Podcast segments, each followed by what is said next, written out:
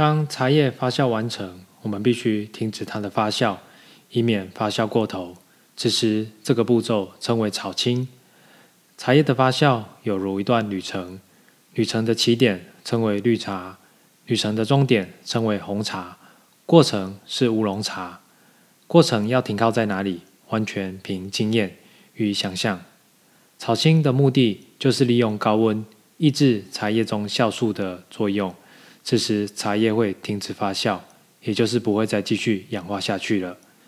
在这个时候，大家已经学会了绿茶、乌龙茶。与红茶的制作方法，绿茶就是将茶叶采下来之后，不经过发酵，直接炒青，就差不多制作完成。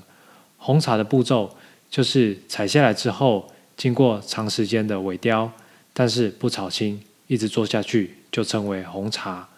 所以，同样一棵茶树，它可以拿来做成绿茶、乌龙茶、红茶这三种茶。它是茶叶制作方法的名称。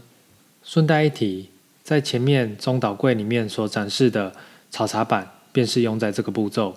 但是现今都已经不使用这个方法来炒茶了，多使用滚筒式的炒茶机来炒茶，这样也比较均匀，而且速度也比较快，数量也会比较大。